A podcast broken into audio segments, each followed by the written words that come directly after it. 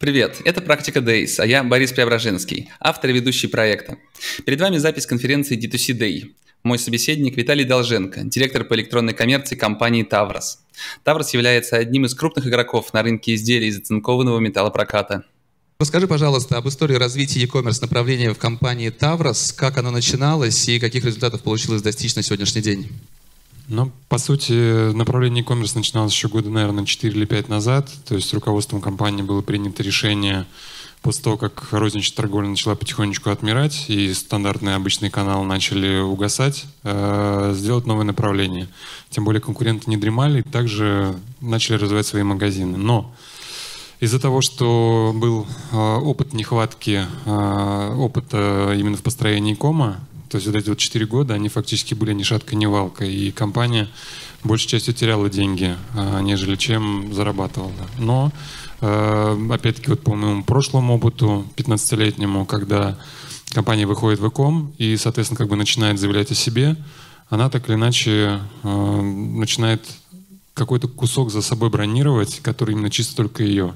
И продажи D2C, то есть которые напрямую идут от компании, они э, гораздо более лояльны, и это позволяет компании немножко больше построить свою аудиторию, нежели чем полагаться на кого-то из э, других игроков, будь то оптовые, будь то какие-то вот на текущий момент сейчас маркетплейсы или какие-то другие игроки. Угу. То есть, по сути, у вас не было выбора, кроме как идти в D2C, развивать свои прямые продажи, рынок меняется, и можно было просто, по сути, потерять все. Правильно я понимаю? Ну, получается, как бы тема такая, что розничная торговля где-то лет пять назад начала стагнировать, а после ковида она практически вообще свернулась. Ну, сейчас оживает чуть-чуть, но это в любом случае не те размеры, не те объемы, которые были до этого. Соответственно, если мы говорим по поводу оптовиков, оптовики также вымирают, то есть в той или иной степени, потому что на их место приходят маркетплейсы. А если пришли маркетплейсы, маркетплейсы в первую очередь начинают очень сильно ужимать и по марже, и по условиям, и по поставкам, что не очень хорошо сказывается. И, по сути, как бы D2C канал э, — это тот канал, который позволяет тебе заявить о своем бренде и э, скажем так, набрать ту историю, которая связана с э, именно твоими клиентами. То есть выстроить лояльность, выстроить прямую коммуникацию, понимать именно, как сейчас модно говорить, там, боли и проблемы клиента для того, чтобы полноценно их решать, в том числе и через маркетплейсы и какие-то другие каналы. Потому что когда вы знаете своего клиента напрямую, а не через кого-то, вы гораздо более эффективно относитесь к производству своей продукции и к последующей реализации своей стратегии. Угу. Ну, D2C продажи, прямая коммуникация, это все красиво звучит, но как на практике у вас выглядит весь этот процесс? Что такое прямые продажи для Таврос? А, для Таврос прямые продажи в первую очередь это действительно прямую коммуникацию с клиентом, это сбор контактов с клиентом, это сбор обратной связи от клиента, причем прямой, не через кого-то, то есть, а именно возможность полноценно поговорить. То есть если, допустим, тебе, те же самые маркетплейсы, когда ты покупаешь что-то и тебе просто оставляют отзыв, на который ты максимум можешь ответить, не позвонить, не пообщаться, то здесь у тебя есть возможность полноценно проговорить с клиентом и, возможно, сгладить это негативное впечатление, сделать его гораздо более лояльным и, более того, адвокатом твоего бренда, то есть когда он будет дальше рекомендовать своих. То есть, нежели чем просто читать какие-то отзывы а, на других ресурсах и принимать решения в этом плане.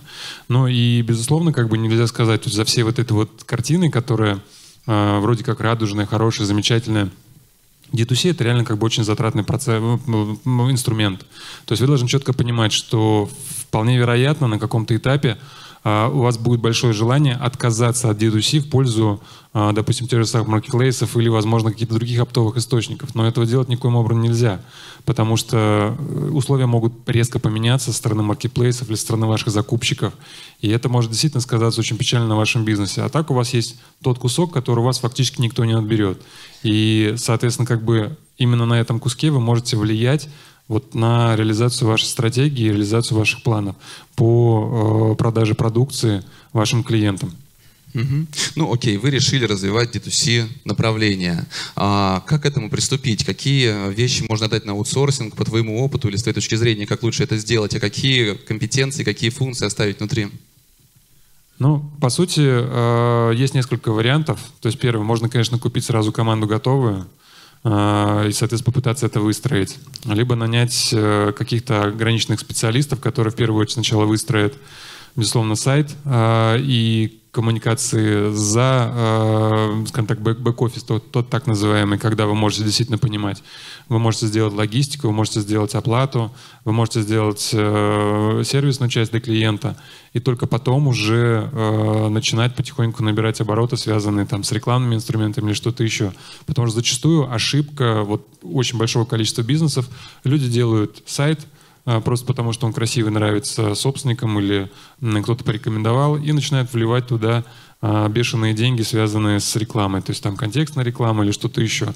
Так вот, собственно говоря, если вот опыт моего построения такой, обычно приглашать знающего человека, который имеет опыт построения кома, который для начала э, расскажет, как правильно выстроить сайт с точки зрения юзабилити, с точки зрения удобства пользователей, потом э, расскажет, как правильно выстроить ту же самую логистику и систему оплаты, а также коммуникации с клиентом, и только потом начнет привлекать уже э, людей, которые будут заниматься рекламой. И если опять-таки говорить по поводу того, что аутсорс, э, реклама э, или же свои собственные, то есть в зависимости от того, как вы видите, потому что, допустим, за последние там 4-5 лет количество источников рекламы увеличилось настолько, что привлекать аутсорс, в смысле как в штат людей по каждому из этих источников, это реально просто нерентабельно будет. Гораздо проще будет взять, допустим, отдельного человека на таргет. Тем более, как бы у нас три соцсети, которые основные идут там Facebook, Instagram, Одноклассники, MyTarget и, соответственно, ВКонтакте. На каждую из этих сетей имеет смысл привлекать отдельного человека. Можно привлекать отдельного человека, специалиста по контекстной рекламе на две сети. То есть, собственно говоря, как бы по CPA модели, а, когда, собственно говоря, пользователь платит в первую очередь за какое-то полезное действие, оплаченный заказ или оставленный лид. А вот то, что касается то, то чего действительно не стоит от чего отказываться, это отдел э, продаж ваш внутри, и, собственно говоря, те люди, которые э, будут обслуживать именно логистика и, соответственно, как раз-таки все, что связано с сервисом, с сервисной частью клиента. Потому что именно вот здесь вот вы будете являться носителем, точнее, ваш отдел будет являться носителем вот той ДНК вашего бренда, э, которая позволит передать его э, конечным пользователям. Угу. Ну и важный вопрос все-таки. Раньше, я так понимаю, что достаточно много вы продавали дилерам. Были какие-то опыты с маркетплейсами, то есть были задействованы другие каналы. А как избежать конкуренции между каналами? В конце концов, я знаю историю, когда дилеры э, вставали горой против своего поставщика, потому что он открывал собственные прямые продажи. Сталкивался ли ты вот с этой конкуренцией? Как удается вылавировать в ней? Ну, конкуренция, она в любом случае всегда будет, то есть как бы мы ни старались, то есть, ну, в любом Но случае... можно закрыть здесь... все остальные каналы, и конкуренция между ними закончится. Ну, на самом деле делается проще, разделяется ассортимент в той или иной степени, и тот ассортимент, который вы отдаете дилерам или поставщикам, он должен в минимальной степени пересекаться с тем, что продаете вы. То есть, ну или, по крайней мере, в какой-то определенной степени, в которой вы будете не конкурировать, а дополнять друг друга. И это реально очень важно, потому что когда компания и в маркетплейс, и дилерам, и сама продает один и тот же ассортимент, безусловно, здесь как раз-таки начинается конкуренция, после которой ценовой демпинг, и компания в результате от этого теряет вместо того, чтобы действительно зарабатывать. А если компания э, делает какие-то эксклюзивные предложения для дилеров, для э, той же самой, как у сети маркетплейсов э, и своя розничная продажа, это только увеличивает шансы того, что пользователь будет покупать во всех этих каналах вашу продукцию, особенно если в одном из каналов она удовлетворит его в полном объеме, и он будет искать именно только вас, где бы, где бы только вы не продавались. Угу. Ну, забегая вперед, наверняка открывая направление прямых продаж, вы думали о том, как будет выглядеть ваша компания, скажем, там, через 2, 3, 5 лет. Сможет ли вообще весь этот бизнес изменить вот эту T2C направленность, с твоей точки зрения, убрав постепенно все остальные каналы? Нет, э, каналы все остальные точно не уберутся, потому что, опять-таки, ну да, не только там в компании Таврос, но и в других компаниях э, тема следующая, да, то есть там те же самые маркетплейсы, они обладают огромнейшей базой потенциальных клиентов, которые могут, в принципе, не искать э, и не найти вас э, в сети. Но они могут абсолютно спокойно контактировать с маркетплейсом и покупать то, что продается там. И в то же самое время как раз-таки вы можете захватывать тех клиентов, которые наиболее лояльны именно вашему бренду. И поэтому здесь вот если мы говорим про будущее, будущее это такая некая коллаборация между всеми э, каналами.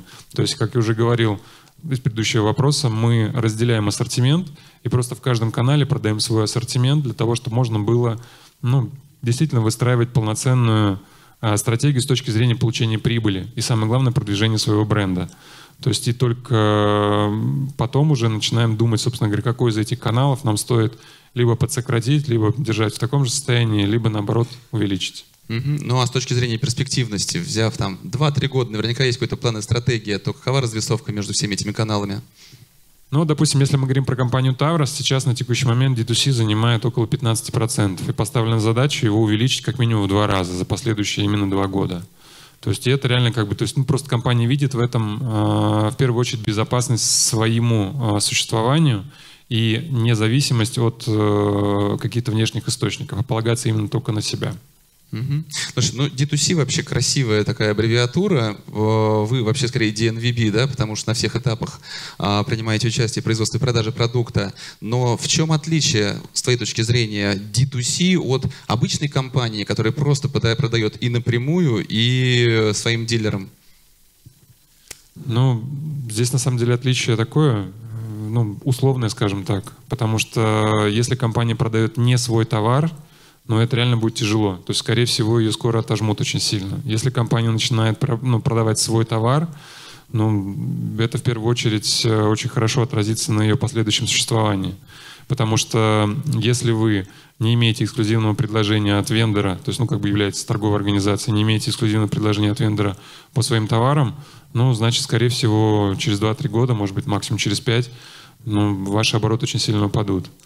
Вот. А D2C, э, если вы будете заниматься продажей именно своих э, каких-то брендов или же эксклюзивных брендов, это действительно поможет вам отстроиться от других и получить некое преимущество на этом отношении.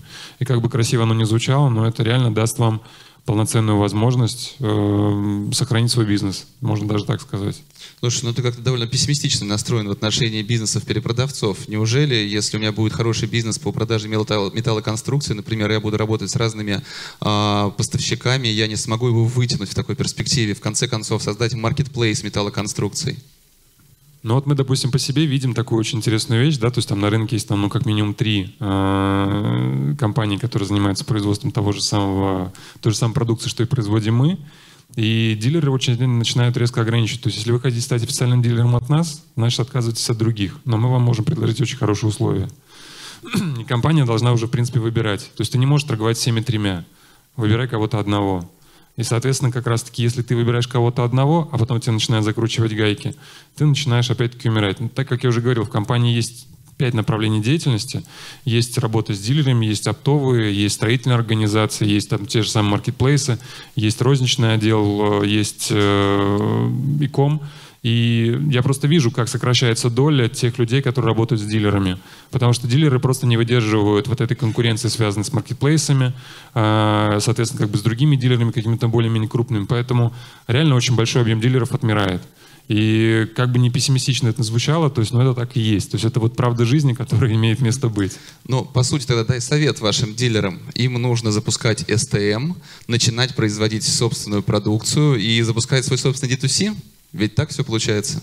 Ну, как минимум, да, потому что, допустим, вот именно в нас, в нашей э, теме есть такая, то есть так как мы занимаемся э, производством из листового металла, э, металлоконструкции, то есть как бы там это заборы, штакетник, крыши, то любой дилер, который просто элементарно может закупить у нас какой-то полуготовый материал и сделать из него свои, э, скажем так, комплектующие детали или что-то еще, он имеет э, все шансы отстроиться даже от нас, непосредственно как бы сделать дополнительную маржу в этом отношении. То есть и у нас есть такие примеры таких дилеров, которые действительно так и делают, которые у нас закупают, там, допустим, нарезанный лист, и из него сами изготавливают какую-то определенную продукцию, которая не имеет аналогов именно у других Э, компаний, то есть которые нам изготавливают, допустим, нерентабельно, а для них это очень хорошо, потому что у них как бы небольшой опыт, есть люди, которые могут это сделать и все. То есть поэтому... Ну, Отличный рецепт. Для нас, Отличный это, рецепт. для нас это реально как бы выход в этом отношении, потому что мы и дилеров не теряем, и дилеры могут получить свой какой-то определенный продукт, с которым могут выходить на рынок. Отлично, Виталий, спасибо тебе большое. Все, спасибо Успехов вам. тебе и компании. Напоминаю, с нами был Виталий Долженко, e-commerce директор компании Таврос. Это была запись одного из выступлений с конференции D2C Day. В последнее время я часто бываю на конференциях и стараюсь выбирать самые интересные выступления самых интересных спикеров для вас, публикуя эти видеозаписи на нашем YouTube-канале. Хочу поблагодарить за поддержку наших партнеров, компаний, которые помогают проекту Практика Days выходить ежедневно в эфир. Это агентство диджитал-маркетинга Medianation, Perfluence, продажи через блогеров по модели CPA, Upload – увеличение продаж в e-commerce через пользовательский контент. Checkbox – доставка в день заказа от 90 минут или в часовые интервалы по фиксированной цене. И Selematics – платформа мониторинга и аналитики на Wildberries, Озон, Яндекс.Маркет и около 15 других маркетплейсах и крупных интернет-магазинов. Присоединяйтесь к нам, подписывайтесь на наш канал и до новых встреч в эфире. Спасибо, что дослушали этот выпуск до конца. Ставьте оценки, пишите комментарии, отмечайте нас в соцсетях, это поможет новым слушателям узнать в подкасте. Список всех прошедших и программы предстоящих эфиров размещены на нашем сайте practicadays.ru. Наверняка вы найдете там те компании и тот опыт, которые будут интересны и полезны именно вам.